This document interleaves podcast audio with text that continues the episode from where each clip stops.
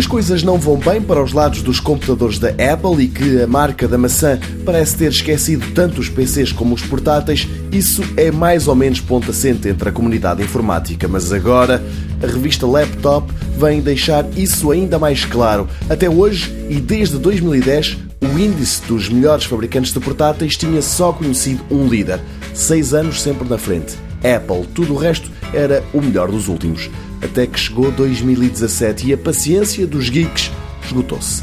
A revista Laptop acaba de atualizar o seu índice de melhores e piores marcas de portáteis em 2017 e a Apple cai de um quase eterno primeiro lugar para um nada honroso quinto, empatada com a Acer.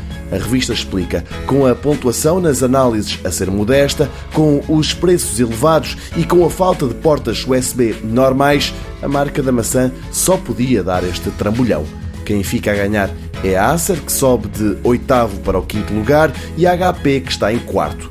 O pódio das melhores marcas para portáteis é agora composto pela Dell, pela Asus, que é a segunda melhor, e pela chinesa Lenovo, que sobe de quarto para o topo da tabela. A revista sublinha que esta marca teve ao longo do ano muitos portáteis com boas pontuações nas análises e que incluem tecnologias inovadoras.